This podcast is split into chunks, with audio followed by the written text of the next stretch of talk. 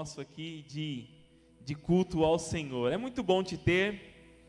Eu quero partir direto aqui para a palavra. No final eu dou os avisos aqui também. Você vai ter oportunidade também de ofertar.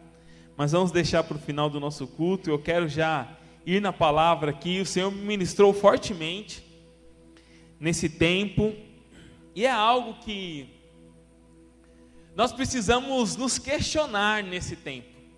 Ontem eu participei da cela e até comentei com, com o pessoal que estava na cela ontem que hoje seria uma continuação daquilo que o Leandro Meirelles ministrou às nossas vidas. Ele falou sobre fé e eu quero dar continuidade nesse tema. O Senhor já tinha falado ao meu coração e, e o Leandro ontem trouxe essa palavra, então afirmou mais ainda no meu coração. E eu quero trazer uma palavra hoje sobre a fé que precisamos. Qual é a fé que nós precisamos para os dias de hoje? Qual é a fé que precisa arder no nosso coração hoje, nos dias atuais? Nós estamos vivendo dias, meu amado, aonde cada vez mais a nossa fé será provada. Cada dia mais nós teremos a nossa fé provada. E qual é a fé que precisamos? Eu não sei se você já questionou sobre isso, mas qual é a fé que nós precisamos? Eu comecei esse culto lendo Hebreus 11:6. Hebreus 11:6 diz que sem fé é impossível agradar a Deus.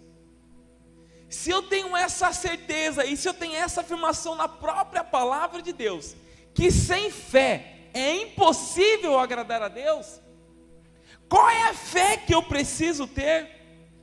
Nós estamos vivendo dias, vivendo e viveremos dias, em que a apostasia tem tomado conta de muitas mentes, de muitos corações, de muitas pessoas. A apostasia é o abandono da fé. Pessoas que estão desacreditadas. Pessoas que já não creem mais. Nós nunca, meu amado, tivemos a promessa de que seria fácil. Nunca tivemos. E isso é uma certeza, o próprio Jesus afirma isso. Há um versículo lá em João, capítulo 16, versículo 33. João 16, 33 diz: eu, eu lhes disse essas coisas para que em mim vocês tenham paz. Neste mundo vocês terão aflições, Contudo, tenham ânimo, eu venci o mundo. Eu disse essas coisas para que tenham paz, e neste mundo nós teremos aflições. Mas a palavra continua dizendo para que nós tenhamos ânimo. Ele venceu o mundo. Deus nunca disse que a salvação seria a isenção de lutas. Todos nós, de alguma forma, estamos passando por alguma luta, mas Jesus nos assegurou que a salvação é garantia de vitória. A salvação para nós é garantia de vitória. Não é isenção de luta, mas é a garantia da vitória. Então quero começar esse culto e essa ministração hoje dizendo, meu amado, que a salvação na sua vida é a garantia de vitória. Entenda uma coisa: não vai ficar mais fácil. Não vai ficar mais fácil. Eu poderia trazer uma palavra aqui para você que tudo vai mudar, que as coisas vão. Não, não vai ficar mais fácil. Mas eu preciso ter uma certeza na minha vida: não vai ser mais fácil, mas eu vou ficar cada dia mais forte. Qual a fé que nós precisamos ter para os dias de hoje? O que, que precisa arder no nosso coração? Eu queria citar hoje aqui e trabalhar com vocês em três tipos de fé que nós precisamos, que precisam estar em evidência nas nossas vidas nos dias de hoje. Para aquilo que nós estamos vivendo, para aquilo que nós estamos passando. A primeira delas é a fé verdadeira. Meu amado, é chegado um tempo nas nossas vidas que a fé, a verdadeira fé precisa saltar dentro de nós. O apóstolo Paulo, lá na segunda carta ao Timóteo, capítulo 1, versículo 5, ele escreve para Timóteo sobre a fé verdadeira. Olha o que diz esse versículo. Recordo-me, é Paulo escrevendo para Timóteo. Olha o que ele diz para Timóteo: Recordo-me da sua fé não fingida, que primeiro habitou em sua avó Lloyd, em sua mãe, na sua avó Lloyd, em sua mãe Eunice, e estou convencido de que também habita em você. Olha o que o apóstolo Paulo está dizendo para Timóteo. Eu lembro de você, Timóteo. Eu lembro de você da fé não fingida.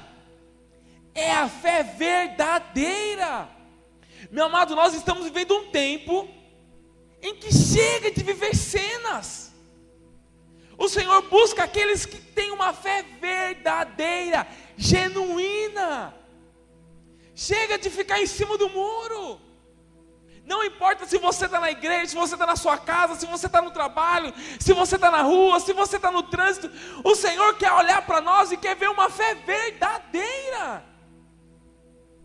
Chega desse tempo de nós vivermos, meu amado, muitas vezes, uma fé dentro da igreja e uma fé fora da igreja. Olha a situação que nós estamos. Nós ficamos um ano passado seis meses sem nos reunirmos como igreja. Nós não podemos depender da estrutura de uma igreja para ter a fé verdadeira.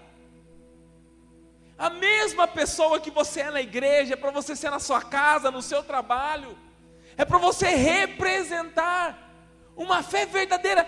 O que o apóstolo Paulo está dizendo para Timóteo? Uma fé não fingida que não é falsa, que não é diferente. Ele olha para Timóteo e consegue enxergar isso nele.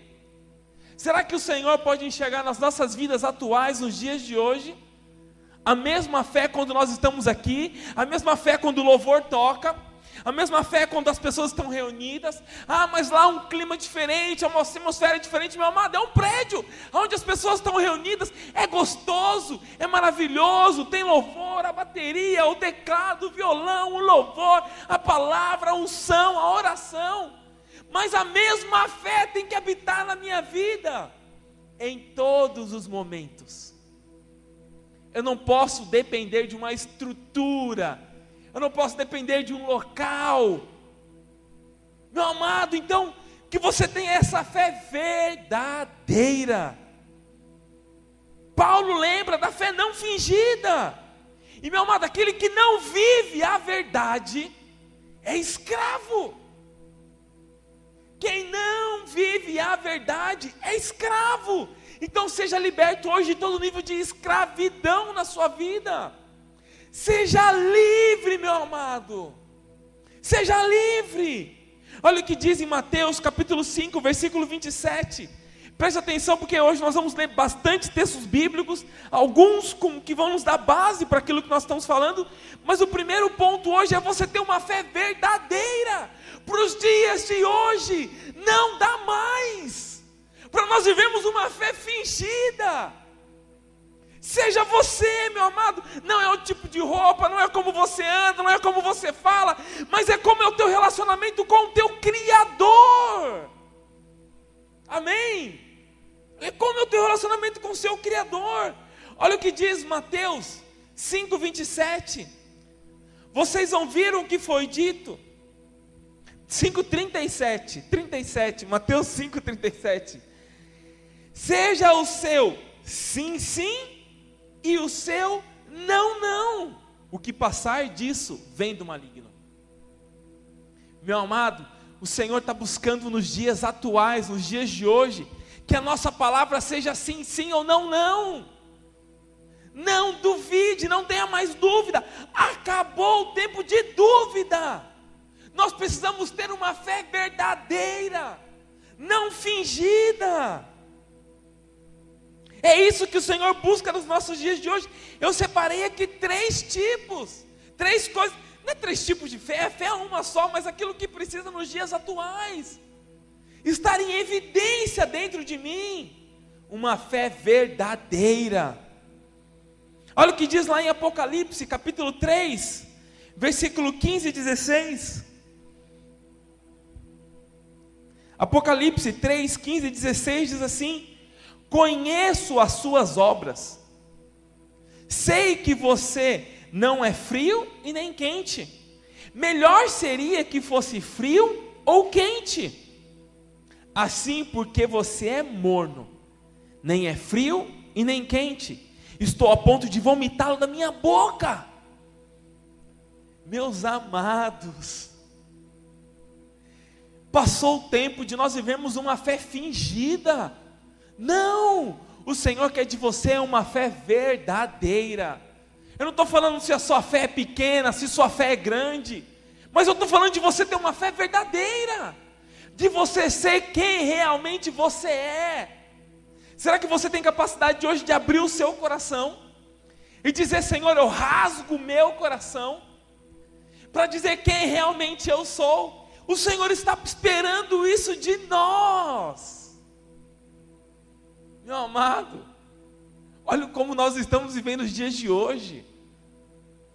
Nós não podemos depender de imposição de mãos, de unção. É, meu, mas não tem nada de errado nisso. Mas o Senhor quer de nós uma fé verdadeira. Amém?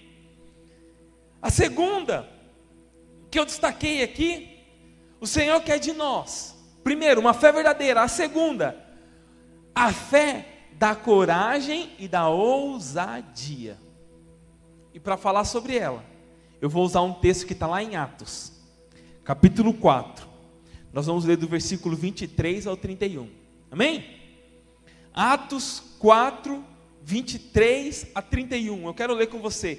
Meu amado, fique, fique atento na ministração de hoje, porque se você se você tiver com seu coração aberto, isso aqui pode ser, essa palavra e toda palavra, quando é ministrada, é amado divisor de águas na sua vida. A fé da coragem, da ousadia. Olha esse texto. Atos, capítulo 4, versículo 23 até o 31. Olha o que diz. Quando foram soltos, Pedro e João voltaram para os seus companheiros e contaram tudo que os chefes dos sacerdotes e os líderes religiosos tinham lhe dito. Ouvindo isso, levantaram juntos a voz a Deus, dizendo: Ó soberano, tu fizeste os céus, a terra e o mar e tudo que neles há. Tu falaste pelo Espírito Santo por boca do teu servo, nosso pai Davi, porque se enfureceram as nações e os povos conspiraram em vão. Os reis da terra se levantaram e os governantes se reuniram contra o Senhor e contra o seu ungido. De fato, Herodes e Pôncio Pilatos reuniram-se contra os gentios e com, e com o povo de Israel nessa cidade para conspirarem contra o teu santo servo Jesus, a quem ungiste. Fizeram o que o teu poder e a tua vontade haviam decidido de antemão que acontecesse agora, presta atenção a partir de agora aqui, ó. Olha o que diz o texto, versículo 29. Agora, Senhor, considera as, as ameaças dele e capacita os teus servos para anunciarem a tua palavra corajosamente. Estende a tua mão para curar e realizar sinais e maravilhas por meio do teu, do teu santo nome por meio do nome do teu santo servo Jesus. Depois de orarem, tremeu o lugar em que estavam reunidos.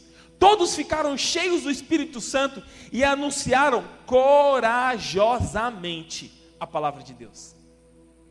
Uma fé de coragem e ousadia. Não, deixa, deixa, deixa eu te colocar nesse contexto aqui. Pedro e Paulo, eles foram. Oh, Pedro e Paulo.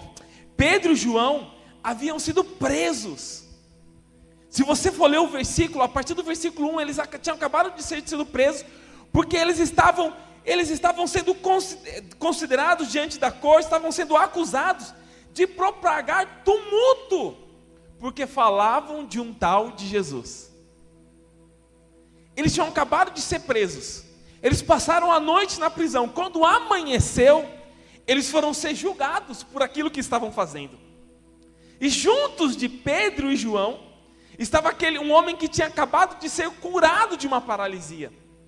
E eles estavam sendo acusa acusados de falar do nome de Jesus, de causar alvoroço, porque para onde eles passavam, a cura se manifestava, as pessoas seguiam, acreditavam e criam. Esse fato acontece logo depois de Pedro pregar e mais de 3 mil pessoas se converterem. 3 mil pessoas. E eles recebem uma sentença da corte. Qual é a sentença que eles recebem da corte? A partir de hoje, vocês estão proibidos de falar de Jesus. Amados, você imagina que aquilo que ardia dentro do coração daqueles homens, eles estavam sendo proibidos de fazer. Aquilo que arde, aquilo que explodia, aquilo que estava dentro dele, estava sendo proibido de fazer. Meu amado, entenda isso. Eles estavam fazendo a coisa certa, eles estavam falando de Jesus, eles estavam propagando o nome de Jesus, eles estavam tomados pelo Espírito Santo, eles estavam seguindo na direção do Espírito Santo, eles não estavam fazendo nada de errado, eles não estavam em pecado. A maioria das lutas que você vai passar, meu amado, é porque você está no caminho certo. Não é porque você está no caminho errado, mas é porque você está no caminho certo. Eles estavam diante da corte, a ordem foi expedida. Vocês estão proibidos de falar sobre esse tal de Jesus, de falar do nome dele. E meu amado, foi interessante aquilo que eles fizeram. Em certo momento, Pedro e João questionaram a corte: vamos obedecer a vocês? Ou vamos obedecer aquilo que acreditamos? Ou vamos fazer aquilo que acreditamos? Mas eles foram proibidos de falar. Mas olha que interessante o que, que eles fizeram. Anota aí o que, que eles fizeram. O que, que Pedro. Nós estamos falando de uma fé. Nós estamos falando de uma fé de coragem e de ousadia. Meu amado, para os dias atuais, precisa estar evidente dentro de nós uma fé de coragem, uma fé de ousadia. Agora vamos aprender o que, que eles fizeram, anota aí. O que, que eles fizeram? Nós lemos aqui no texto. Eles fizeram uma campanha de livramento de sete dias. Vamos começar a campanha sete dias de livramento para Deus calar a boca do inimigo. Foi isso que fizeram? Não foi isso que fizeram. Eles fizeram doze subidas ao monte para que Deus pudesse livrar eles dos endemoniados. Não, não foi isso que eles fizeram. Meu amado, olha o que, que eles fizeram, está no versículo 29. Atos 4, 29. Olha o que eles fizeram. Agora, Senhor, considera as, as ameaças deles e capacita os teus servos para anunciarem a tua palavra corajosamente. Senhor, nós acabamos de passar pela corte, nós acabamos de ouvir que nós estamos proibidos. Nós não podemos mais falar do teu nome, nós não podemos orar pelos enfermos, nós não podemos pregar salvação. Então, Senhor, nos capacita corajosamente. Meu amado, olha isso. Para os dias de hoje, o Senhor quer levantar pessoas que te façam esse tipo de oração. Senhor, nos levanta no meio de hoje da, do povo, para que nós possamos anunciar a tua palavra corajosamente. A minha oração hoje sobre a sua vida é que o Senhor te dê uma unção de coragem, de ousadia, para que você possa, meu amado, falar mais, mais unção, mais coragem, mais ousadia, mais força sobre a sua vida. Deus faz milagre, meu amado, nos nossos meios, e é através da sua vida. Mais coragem, mais força, mais ousadia. Sabe, meu amado, quando você recebe a informação que alguém está enfermo, ousadia. Senhor, nós declaramos a cura. Manifesta a tua cura. Ousadia. Deus vai, meu amado, enviar sobre a sua vida uma unção de ousadia, de coragem, coragem para você poder enfrentar as situações dessa vida. Não vai ficar mais fácil, precisa estar evidente, evidente dentro de nós uma fé de coragem, de ousadia. Assim como foi tomado Pedro e João, que não pensaram duas vezes, não titubearam, não ficaram na dúvida: vamos parar? Não, Senhor. E ele continua dizendo, no versículo 30, porque na verdade eles estavam sendo acusados exatamente por, por manifestar a cura. E eles só não continuaram presos porque aqueles que estavam acusando não poderiam ir contra ele, porque um homem de aproximadamente 40 anos estava ali curado na frente deles. Eles pediram para Pedro e João, se você ler o texto a partir do versículo 1, eles pedem para Pedro e João saírem do local e começam a conversar entre si e falam: Olha, como que nós vamos negar aquilo que aconteceu? Como que nós vamos negar este milagre? Não tem como acusá-los mas saíram de lá sendo proibidos de propagar a palavra de Deus, de falar do nome de Jesus. E eles pedem, meu amado, na sua oração, exatamente o oposto: Senhor, nos enche, nos enche de coragem, de ousadia. E aí no versículo 30, eles estavam sendo acusados por manifestar a cura. E ele diz: Senhor, estende a tua mão para curar e realizar mais maravilhas, mais milagres. Meu amado, é uma oração de quem está com coragem. Que você hoje seja revestido de coragem, de ousadia, para os dias que nós estamos enfrentando. E o terceiro, a terceira que eu queria destacar aqui, o terceiro ponto, a primeira delas, vou relembrar com você aqui, uma fé verdadeira. A segunda é uma fé de coragem, de ousadia. A terceira é a fé que permanece. Olha o texto diz lá em Mateus, capítulo 17, versículo 14 ao versículo 20. Mateus 17, 14 ao 20 diz assim: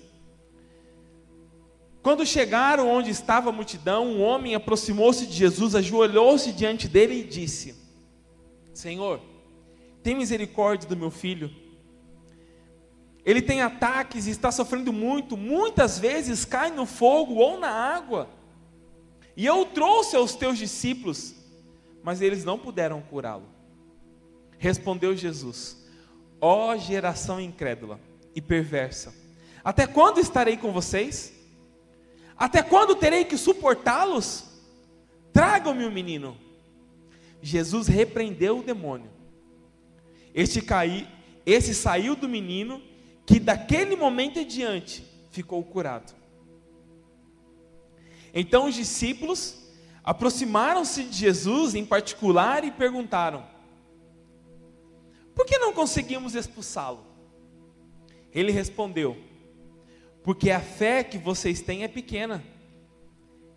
Eu asseguro que, se vocês tiverem a fé do tamanho de um grão de mostarda, poderão dizer a este monte: vá daqui para lá, e ele irá. Nada será impossível para vocês.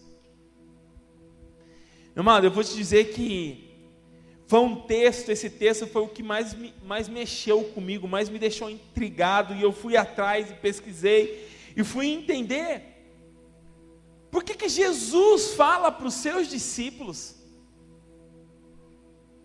um homem chega com um problema para os discípulos de Jesus, eles devem ter orado por aqueles discípulos, ter feito o sinal da cruz, derramado o óleo, a lata de óleo inteiro de unção naquele menino, o demônio não saía, não saía. Eles devem ter gastado horas investindo naquele menino. Mas nós estamos fazendo tudo certo. Mas nós estamos fazendo exatamente como o Senhor ensinou.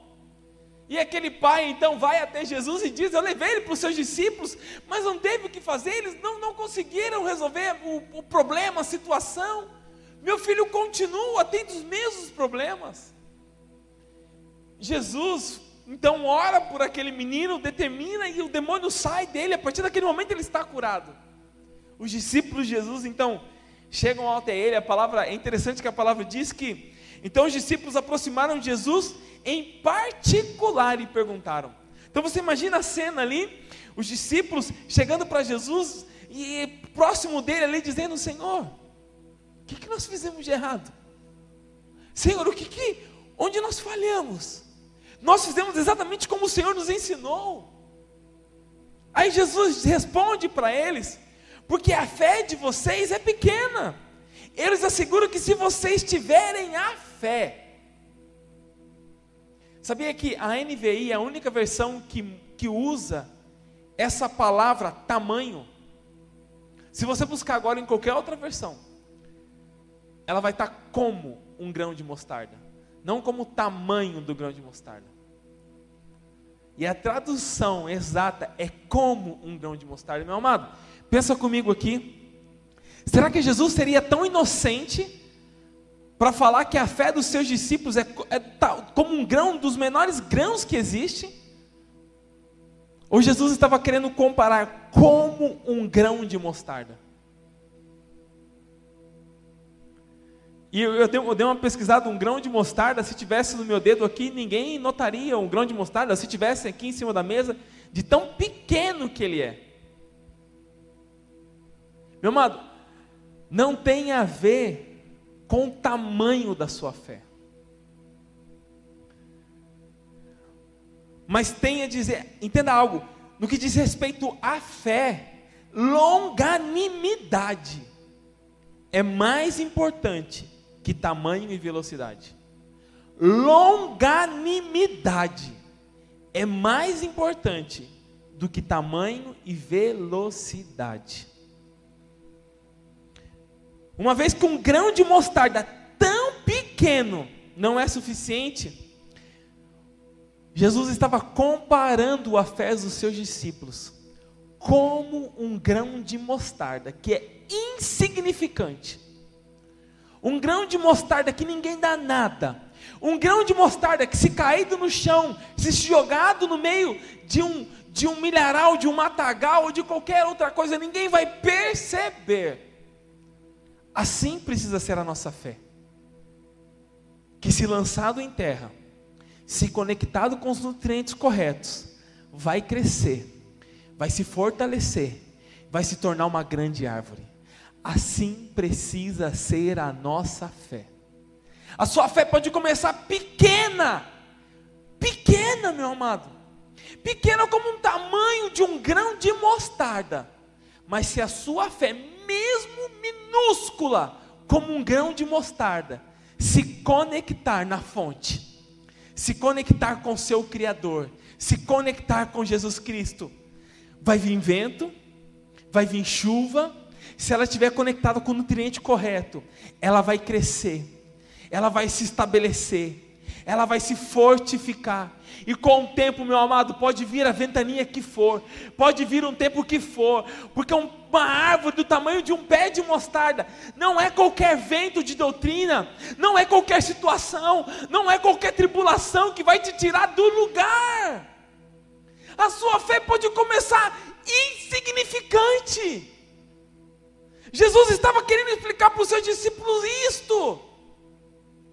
A sua fé hoje pode ser insignificante, mas se ela for como um grão de mostarda, se ela se conectar à fonte, pode, meu amado, com o tempo, longanimidade. Pode vir o vento que for, ela não vai se abalar. Essa aqui, meu amado, é uma comparação, não é o tamanho, mas é quanto a questão que nós temos que nos perguntar aqui, que é uma fé que permanece. É quanto a sua fé dura em tempos difíceis. O quanto que a sua fé dura nesses tempos difíceis. Talvez uma pequena semente, como um grão de mostarda, logo vem o vento e leva embora. Agora, se ela for plantada, regada, cuidada, se a sua fé for regada, plantada, cuidada e permanecer. Meu amado, nós precisamos de uma fé que permanece. Ela vai virar uma grande árvore, e uma grande árvore suporta grandes ventos. Nesses dias atuais, meu amado, não é sobre tamanho, é o quanto a sua fé tem capacidade para permanecer. Amém? O quanto? Não importa o tamanho da sua fé. Pode ser muito pequena, a sua fé pode ser insignificante. Mas se mantida, se permanecer, se tiver durabilidade, longanimidade, vai produzir frutos.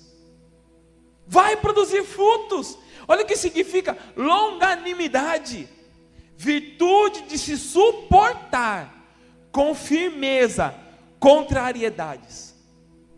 Virtude de suportar com firmeza contrariedades. Meu amado, que semana maluca que nós tivemos. As últimas duas semanas abre, fecha, os números absurdos. Aquele que não tiver a sua fé de permanecer. Essa é a fé que, que o Senhor espera nesses dias atuais sobre as nossas vidas. É uma fé que permaneça, que tenha durabilidade. É uma fé que tenha constância. Chega de viver tempos inconstantes. Nós não podemos, meu amado, nivelar a nossa fé com tudo isso que está acontecendo, a nossa fé precisa ser constante. Senhor, eu não estou vendo, mas eu continuo crendo. Eu continuo acreditando. Não é como você começa, mas é como você termina. Volta no texto.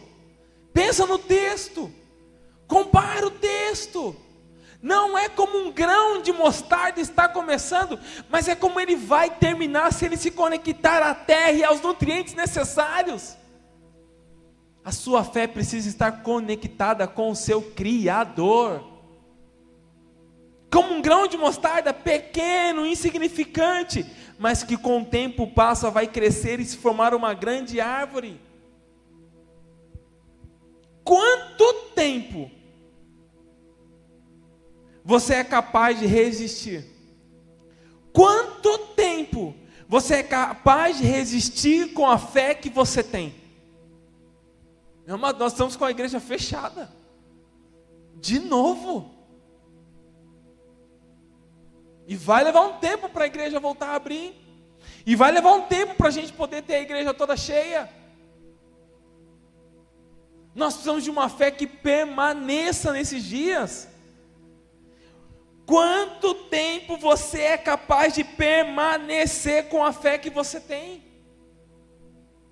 Não é o tamanho da sua fé. E se a igreja fechar? Já está fechada. E se a transmissão parar? E se o pastor não orar por mim? O quanto de fé você é capaz de permanecer? Um grão de mostarda, pequeno, frágil, mas se mantido em contato com o solo e receber os nutrientes necessários, vai se tornar uma grande árvore. Quantas vezes, meu amado, olha o texto diz lá que eles foram procurar os discípulos de Jesus. Quantas vezes nós procuramos homens que não resolvem os nossos problemas, pessoas que não resolvem os nossos problemas, e muitas vezes nós paramos e desistimos. Meu amado, aprenda hoje de uma vez por todas. Se conecte à fonte que é Jesus Cristo. Esteja conectado à fonte que é Jesus Cristo. Uma fé duradoura. Olha o que diz Mateus capítulo 13, versículo 20 e 21. Mateus 13, 20 e 21. Olha o que diz. quanto a semente que caiu em terreno pedregoso, esse é o caso daquele que ouve a palavra e logo recebe com alegria. Todavia, visto que não tem raiz em si mesmo, permanece pouco tempo. Quando surge alguma tribulação ou perseguição por causa da palavra, logo a abandona. Amado, o que o Senhor quer de nós é uma fé que tenha raízes, que esteja firme. A sua fé está alicerçada sobre a rocha. Não é qualquer vento de doutrina, não é qualquer tribulação, não é qualquer perseguição que vai derrubar a sua fé, que vai tirar o seu chão. Então a fé que você precisa ter é a fé que permanece, é a fé duradoura, é a fé longânima. Essa é a fé que nós precisamos para os dias atuais. Preste atenção nisso. Muitas vezes nós medimos o agir de Deus em nossas vidas pelo tamanho da nossa fé. Meu amado, vai ler a palavra. Quantas vezes Jesus foi curar um enfermo? E antes de curar o enfermo, ele perguntou qual o tamanho da sua fé. Não tem esse registro. Jesus não perguntou qual o tamanho da sua fé, mas sim, meu amado. Essa é a fé que nós precisamos ter, a fé que resiste em tempos difíceis.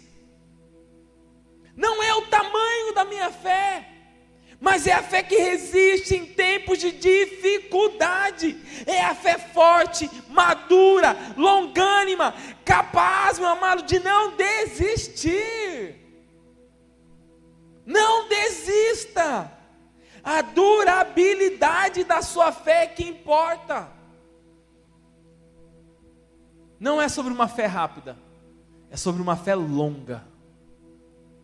Nosso maior desafio, meu amado, é ter uma fé longa. A fé verdadeira, a fé da coragem, de ousadia e a fé que permanece. Eu quero ler outros, os últimos dois versículos aqui para a gente concluir. Lá em Tiago, capítulo 1, versículo 2 ao versículo 4, olha o que diz. Tiago, capítulo 1, versículo 2 e versículo 4. Esse texto é fantástico. Meus irmãos, considerem motivo de grande alegria o fato de passarem por diversas provações Será que você pode olhar agora para as provações e falar: Senhor, o que, que Tiago está falando aqui? Considerem motivo de muita alegria o fato de passarem por diversas provações, pois vocês sabem que a fé produz perseverança uma fé duradoura, uma fé que produz perseverança. Considerem um motivo de alegria. Pai, ministra agora as vidas, os corações, as pessoas que estão nos assistindo, nos ouvindo. Senhor, que eles possam olhar pelas tribulações, pelas provações, e que o Senhor enche agora de alegria meu amado, é para o mundo não entender. Que alegria esse cara está sentindo, que alegria que tem nessa vida. Olha o que essa pessoa está passando, e ela está sorrindo, e ela está vivendo, e ela está resistindo, e ela está permanecendo, porque a fé produz perseverança. Olha o que diz o versículo 4: e a perseverança deve ter ação completa, a fim de que vocês sejam maduros e íntegros. Meu amado, o Senhor está nos chamando para uma igreja madura. Meu irmão, uma igreja madura, uma fé que permanece não é qualquer ondinha que vai te levar, não é qualquer marolinha que vai te levar, não, não, não. O Senhor chama a igreja para ser uma igreja madura, íntegra. E a perseverança deve ter ação completa, a fim de que vocês sejam maduros e íntegros, sem lhes faltar coisa alguma. Meu amado, não importa aquilo que vai acontecer, a palavra está me dizendo que a fé que permanece é a fé que produz perseverança, e a perseverança tem ação completa, e ela vai fazer de nós homens maduros, íntegros, e não vai nos faltar coisa alguma. Não vai te faltar coisa alguma. Qual a fé que nós precisamos ter? Qual a fé que nós precisamos ter? E eu concluo. É uma fé verdadeira, a fé da coragem, da ousadia e a fé que permanece. Apocalipse 2, 26 diz: Aquele que vencer e fizer a minha vontade até o fim, darei autoridade sobre as nações. Meu amado, não é sobre a fé rápida, é sobre a fé que permanece até o fim. Pai, Senhor, nos dá, Senhor, a fé verdadeira a fé que o apóstolo Paulo fala para Timóteo, a fé não fingida, Senhor. Senhor, tira de nós toda veste que esteja nos encobrindo, tudo aquilo que esteja oculto, revela, Senhor. Que possamos ser verdadeiros, Pai. Senhor, nós estamos vivendo tempos difíceis, tempos duros, decisões amargas mas o Senhor hoje nos reveste da tua verdade, e a tua verdade traz libertação, a tua verdade é luz, Senhor. Pai, nos reveste da fé, da coragem e da ousadia. Coragem, Senhor, para dizer em meio à tribulação, o Senhor continua sendo Deus. No meio às adversidades, às dificuldades, o Senhor continua sendo Deus. Como o Tiago diz, que possamos considerar motivo de grande alegria o fato de estarmos passando por diversas provações. A fé da coragem, da ousadia. E Senhor, não é o tamanho da fé mas é a fé que permanece, a fé que vai até o fim. Se não aconteceu ainda, meu amado, é porque não é o fim. Não é o fim. Não é o fim. Senhor, nos dá força para permanecer. A fé que permanece, Senhor.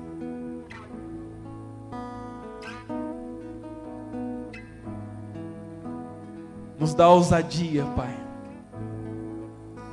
Mas que possamos depositar a nossa fé em Ti, em nome de Jesus.